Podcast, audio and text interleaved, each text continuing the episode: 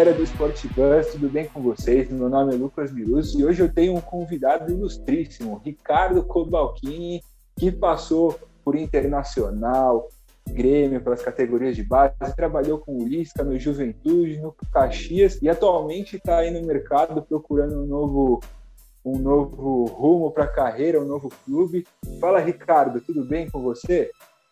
Tudo bem, Lucas? É um prazer estar conversando contigo né, e falar um pouquinho da, do nosso dia a dia, da nossa carreira, né, e, e projetar também essa sequência de trabalho. E, cara, para quem vê, você é um, um, cara novo assim, né? E a gente não está acostumado com, com treinadores tão novos. E você é um exemplo dessa nova safra, né? Queria saber, para você explicar para o pessoal como que aconteceu tudo. Você era jogador, aí logo partiu para ser treinador, comissão técnica, é o treinador mais novo a comandar um time na Copa do Brasil. Então me, me explica aí tudo isso, cara. Verdade, eu comecei, na verdade eu tentei ser jogador, né, Lucas? Eu acabei não sendo jogador profissional, eu fui jogador nas categorias de base.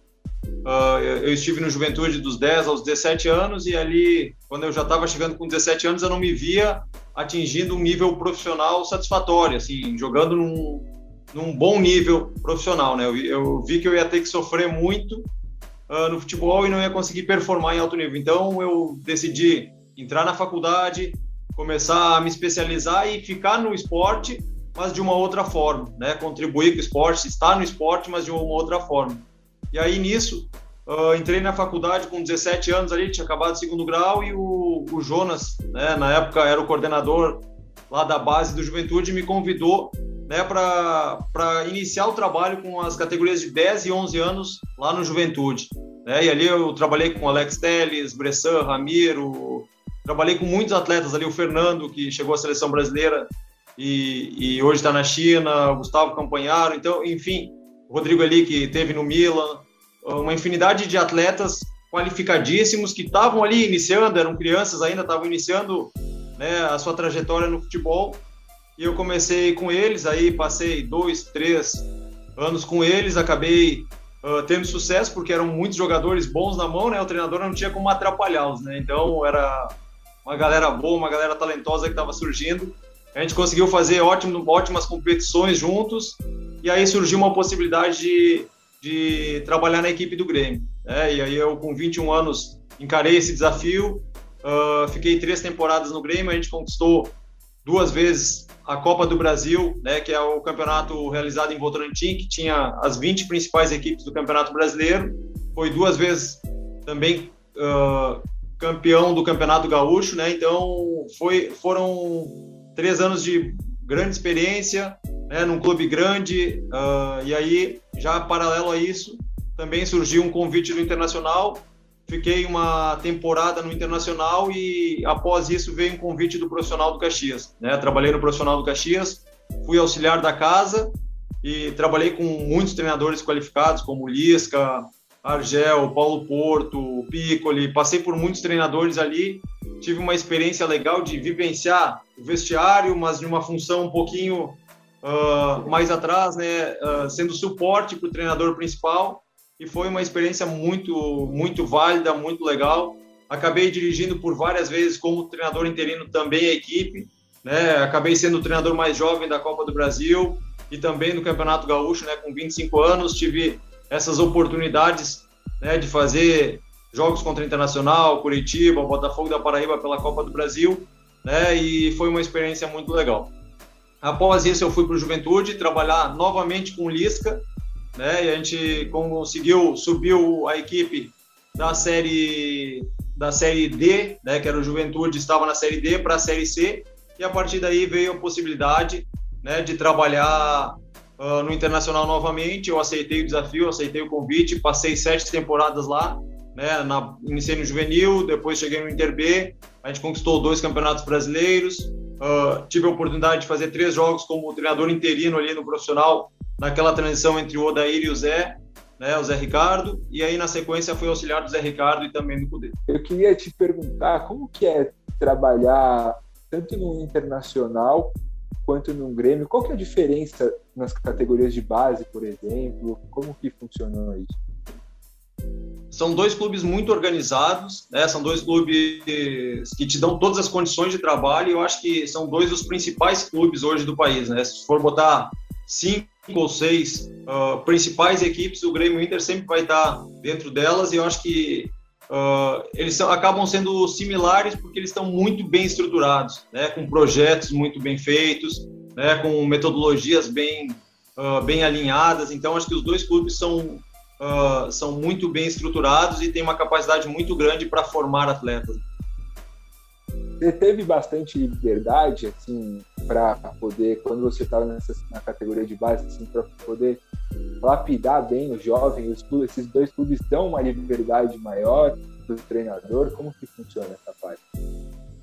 Sim, o clube tem uma linha de trabalho, ele tem uma organização de trabalho, mas o treinador tem liberdade para desenvolver o atleta. Né? E a ideia do clube principal não é ganhar títulos, é claro que quer formar atletas competitivos, atletas que cheguem no profissional e, e estejam acostumados à pressão de ter que vencer, que, que já quer formar o atleta vencedor. Mas o mais importante na categoria de base é desenvolver o atleta. Né? Existe nos clubes uma metodologia voltada para isso, né? e também eles te dão bastante liberdade para te inserir né, situações que tu julga ser importante. Certo. E aí você teve essa passagem pelo Internacional, onde você teve bastante experiência, foi campeão, bicampeão brasileiro, e aí também pôde comandar o Inter em alguns jogos do profissional, trabalhou com o Dair Helman, com o Kudê.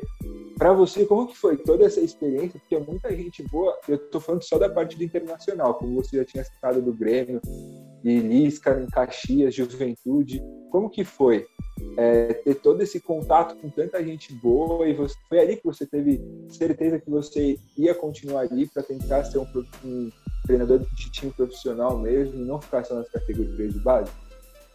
É verdade. Hoje meu objetivo principal é ficar no profissional, é dar sequência na carreira no profissional e essa e essa formação sempre foi muito importante, né? Esse contato com tantas personalidades qualificadas, né? É, ter passado por tantos treinadores bons, né? Como você relatou bem essa experiência de trabalhar no time de transição, né? Onde vários jogadores de muita qualidade estão subindo profissional, depois tu pega esse período também no profissional do Inter, né? E, e de viver e conviver num vestiário uh, qualificado, um dos melhores elencos do país, né? E tive a oportunidade aí de dirigir uh, jogos contra Santos, Havaí e Vasco, né? E depois, na sequência, tive a oportunidade de seguir como auxiliar. Eu já tinha trabalhado bastante com o Odair, também pude seguir como auxiliar do Zé Ricardo e também do Cudê, ver a metodologia de cada um, pegar uh, pontos importantes né, na, na, característica de cada um e transferir um pouquinho para aquilo que a gente acredita, para o dia a dia, né, e estar tá incorporando né, novos conhecimentos. Sempre é bom essa troca de informação, sempre é bom essa troca de conhecimento, isso é muito legal. E como que foi a sua, como surgiu sua relação Lisca? Me conta, como, porque você trabalhou com ele bastante tempo até, né? Assim, teve um contato bacana com ele, aprendeu bastante coisa, né? Verdade, a gente trabalhou juntos no Caxias e no Juventude, né? E a experiência foi muito boa, né? O Lisca é um cara que tem uma energia muito grande para dar treino, né? E talvez ele, ele seja um dos melhores do Brasil nesse quesito, assim, de a energia que ele tem para dar treino, para comandar uma atividade. Né? Ele é um cara que estuda muito, né? é um cara que vive aquilo 24 horas por dia e foi muito show, né? Eu tive, eu trabalhei uh, nas categorias de base, ele fez um caminho parecido, só que ele é um pouquinho mais velho, ele, ele já tinha feito isso. E quando ele chegou no Caxias, né? Ele na época estava sem auxiliar técnico, eu estava como auxiliar na casa e a gente fez um trabalho muito legal juntos. Né? A gente acabou sendo vice-campeão uh, do primeiro turno do Gauchão na época, quando aquele jogo que o Grêmio teve oito minutos, acabou empatando os acréscimos, um jogo bastante polêmico. Né? E depois, uh, novamente, ele me convidou para trabalhar com ele no Juventude, eu aceitei o desafio, né? porque é um cara que enriquece bastante uh, o teu conhecimento, é um cara que está sempre obstinado por evoluir, por crescer, né? E, e, sempre foi muito bom de trabalhar com ele em termos de crescimento profissional, né? Em termos de, porque ele é um cara muito competitivo, então sempre foi muito show trabalhar com ele, né? Então tive essas duas experiências, né? Meu objetivo era ser treinador, né? Então a gente acabou não mantendo uh, essa sequência de trabalho juntos, mas a gente tem uma relação muito legal e hoje a gente conversa por telefone, conversa pelo WhatsApp, mantém um contato legal. E chegou a rolar algum convite dele, por parte dele, para você fazer parte da, da comissão técnica dele? Ou foi muito por causa disso que você querer ser treinador que você optou por dar uma segurada? É, na verdade, assim, ó, eu, eu fui auxiliar do Lisca, mas o meu grande objetivo sempre foi ser treinador, eu sempre tinha deixado isso claro para o Lisca.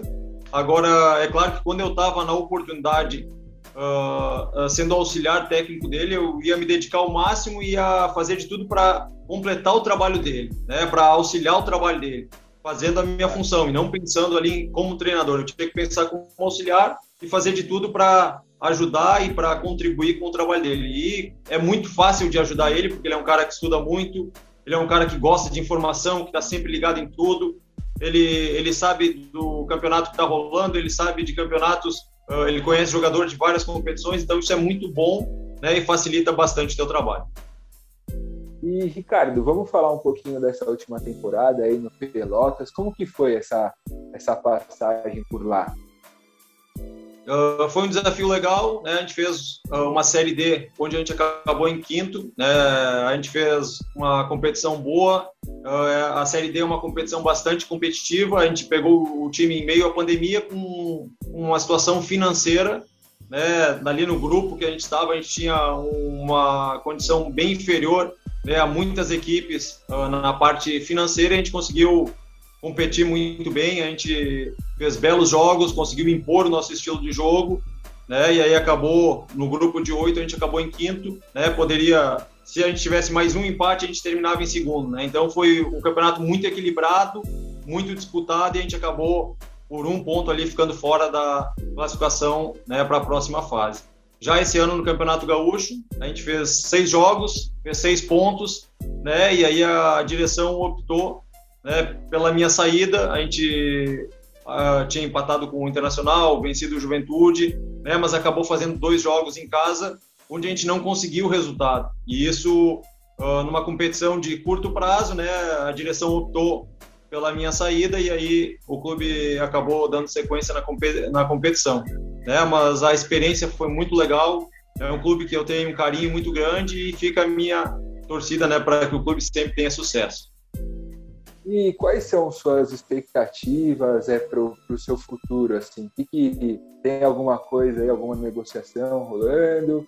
Tá dando um tempinho? Como está tá acontecendo essa parte aí de negociação?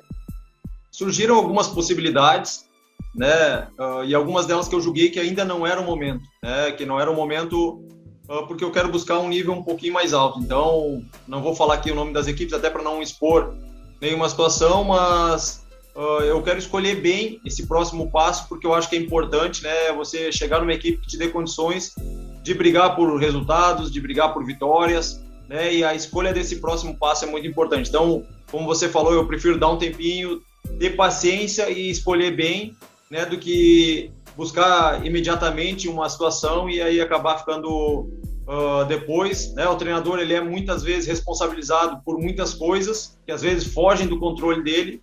Né? Tu, depois que tu vai para um clube, se o clube tiver com salário atrasado ou não, se o clube tiver numa condição financeira boa ou não, se em diversas situações. Né? Depois, quando tu aceitar o desafio, você passa a ser né, o cara que vai ser responsabilizado por isso. Então, eu estou esperando uma situação legal, né, para que a gente consiga fazer um grande trabalho e que isso consiga também ser um trampolim para minha carreira. É, na verdade eu estou trabalhando agora com o Jorge Machado.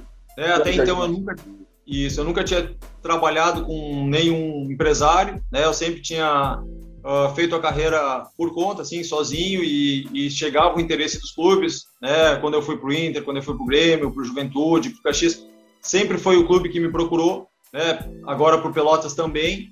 Uh, mas a partir de agora eu estou trabalhando com o Machado, ele é um empresário que tem um conhecimento muito grande de mercado. Eu acredito que ele vai ser muito importante né, para a sequência da minha carreira. É, para agora, assim, é, você, quer, você falou de dar um passo maior. Você pensa já num, num time de Série A, Série B, é, até uma experiência fora do país? O que, que para você nesse momento seria uma prioridade? Na verdade, assim, ó, um clube de série, até mesmo série D, C, B, eu acho que série A é muito difícil, né? Eu acho que eu preciso rodar um pouquinho mais no mercado, me consolidar um pouquinho mais, né? E a partir daí uh, buscar esse espaço. Hoje, se aparecer uma situação de série B, eu estou muito preparado para ela, né? Mas aparecendo na série C ou na série D, eu também encaro o desafio, né? E vou fazer de tudo para buscar o acesso para a equipe e aí poder potencializar a minha carreira. E uh, tenho me preparado sim para trabalhar fora do Brasil, falo uh, inglês, falo, me viro bem no espanhol, então assim eu tenho buscado estudar inglês, espanhol, me preparar também para oportunidades que possam surgir fora do nosso país. Né? Claro, claro. E eu ia te, queria, queria saber uma curiosidade, né? Assim, você trabalhou em, no, em clubes de alto, alto nível, como o Grêmio, e trabalhou em, em clubes um pouco menores, de Série D, com, uma quantia muito menor de investimento. É, dá para se fazer um bom futebol sem dinheiro hoje em dia, no Brasil, por exemplo? Uh, com menos dinheiro, né? Com menos dinheiro você consegue sim fazer um bom trabalho, agora sem dinheiro não tem como, né? Uh, o dinheiro para pagar e para honrar os compromissos do clube com os atletas, ele é fundamental, né? O jogador, uh, aquela situação de salário atrasado, ela é muito ruim. No Pelotas, graças a Deus, não tem uma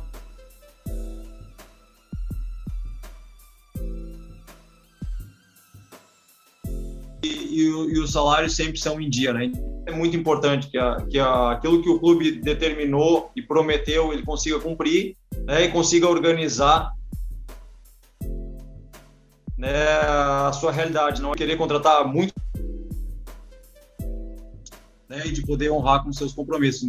E a situação mais importante né, é, é, ter isso bem planejado, bem alinhado né, e montar estratégias para conseguir atingir os objetivos dentro da realidade que você tem. Agora, é claro, quanto mais orçamento você tiver, uh, melhor são as possibilidades né, de investir em estrutura, de investir em qualificar o seu grupo para que você atinja os objetivos.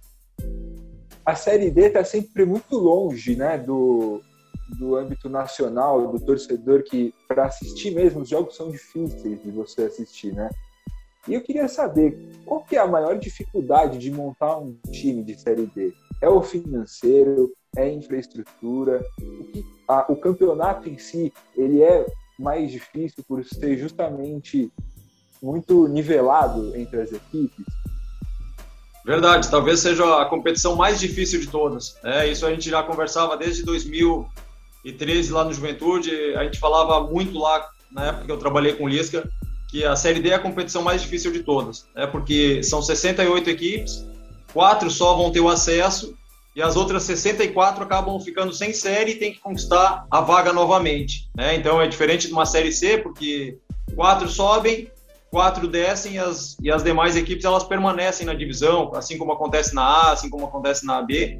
Né? Só que na Série D não, quem não subiu está automaticamente sem série, quase que rebaixado, a gente poderia falar. Né? Então quem não atinge o acesso vai ter que buscar novamente a vaga e é uma competição muito equilibrada, muito parelha. Né? Os campos também não têm o mesmo nível uh, dos campos que você encontra na Série B, na Série A. Né? O jogo ele é um pouquinho, uma característica um pouquinho mais de disputa, né? de competição maior, né? porque o campo acaba tirando velocidade do jogo né? e acaba deixando o jogo, a bola um pouquinho mais viva. Então, a Série D ela tem uh, uma característica de mais competição, de mais jogos de disputa, né? E acaba diferenciando um pouquinho daquele daquele jogo que é praticado na Série A, na Série B, né? Você tem vários jogadores com qualidade técnica uh, uh, refinada na D, mas o jogo por si só, né? Ele acaba sendo um jogo de muita disputa.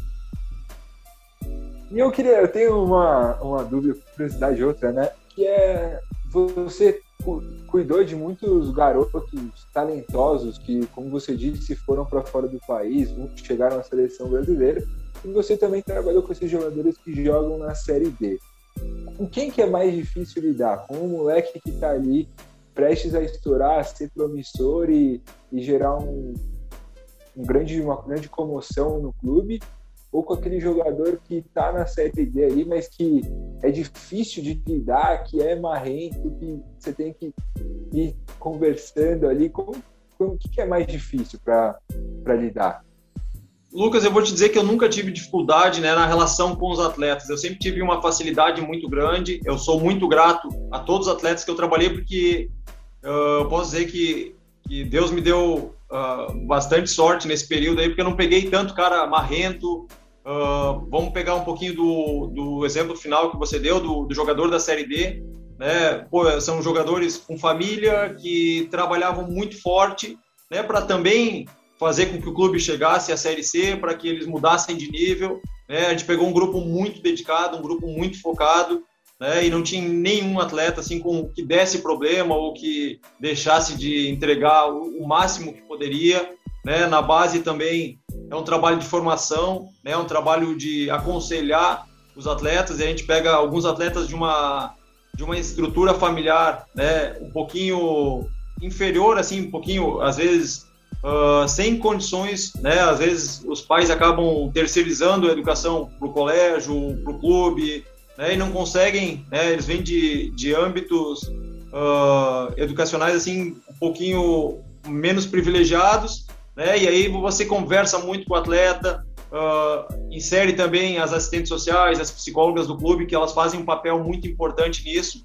E eu acho que é um trabalho muito legal também na formação né, do atleta de de passar valores, de passar princípios, não só de moldar o atleta, mas também moldar o cidadão. Né? Então, ao longo desses 17 anos, eu sempre tive a oportunidade de trabalhar com excelentes profissionais, né, com atletas também na sua formação que sempre queriam muito vencer, queriam muito crescer, né, e aí, em algum momento, o atleta acaba deslumbrando, você tem que chamar ele, tem que mostrar calma, né, a tua realidade é essa, Uh, não é porque você está bem que você precisa deixar de ser um cara humilde e mostrar valores, né? Eu acho que a gente sempre trabalhou em passar valores, em criar situações para que eles uh, sejam pessoas uh, boas para o mundo também, né? Isso é uma coisa que eu me preocupo muito, principalmente quando eu trabalho na formação, no profissional não, porque já são atletas com uma personalidade já muito mais definida, são atletas mais prontos, mas quando você trabalha na formação, você tem que fazer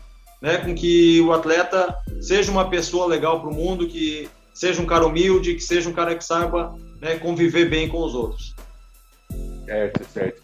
É, é, é uma realidade totalmente diferente, né? Você viveu tanto a A como a D, é, é totalmente assim, não dá nem para comparar, né? Em questão de organização de campeonato, de, de tudo, né? Verdade, verdade. Uh, são, são realidades distintas, né? Mas independente do nível que você tá, você tem que fazer o seu melhor, né? Se dedicar ao máximo e caprichar para que as pessoas que estejam aí estejam felizes, né? Vai vai acontecer uh, momentos em que você está num contexto que não é tão favorável, mas você tem que mobilizar aquele ambiente, né? Fazer com que todos uh, se sintam importantes e que queiram dar sua contribuição para que o clube cresça e chegue, né, num patamar mais alto. E pra, vamos voltar para o seu futuro. Se você pudesse escolher um time hoje do Brasil, quem que você escolheria para comandar? Olha, é difícil de falar sobre uma equipe, né? De, de buscar uma equipe assim principal, mas o Brasil tem excelentes equipes, né? Tem muitas equipes grandes, né? E hoje Uh, são inúmeras possibilidades assim de equipes que hoje estão na Série A, que estão na Série B, na Série C. Então tem muitas equipes tradicionais, equipes qualificadíssimas e, e qualquer uma delas assim a gente poderia fazer um grande trabalho. E tem um, tem um time aí que você passou que agora está sem treinador, né? Que é o Grêmio, sem o Renato Gaúcho. Você chegou a. Você não chegou né, a trabalhar com ele, a conhecer ele de perto, né? Assim. Não, eu, eu conheço o Renato Gaúcho pelos cursos da CBF, né? A gente acabou sendo colega, né? Em duas oportunidades. O Renato é um cara muito legal. Uh, tive o privilégio lá de fazer com ele as aulas e ele sempre foi um cara uh, parceiro ali, um cara que a gente trocou bastante ideia, né? E é um cara que eu torço muito e desejo muito sucesso para ele na sequência da carreira. Entendi, entendi. Mas, Ricardo, é, a gente vai poder ver você logo, logo aí numa equipe? Ou ainda vai vamos ter que esperar um pouquinho mais. Tudo na paciência mesmo ainda? É, agora a gente vai, vai ver do mercado, né? Como é que vão surgir novas possibilidades. E eu espero o mais rápido possível, se Deus quiser, né, já no próximo mês, já, já está trabalhando. A gente sabe que teve alguns estaduais que acabaram parando, né, algumas competições que acabaram, uh, em virtude da pandemia, ficando paralisadas, e a gente acredita que na volta agora as coisas já normalizem e que já possa surgir uma nova possibilidade de estar voltando ao mercado de trabalho, é o que eu quero o mais rápido possível, mas também aquilo que eu te falei, eu vou ter paciência para fazer uma boa escolha.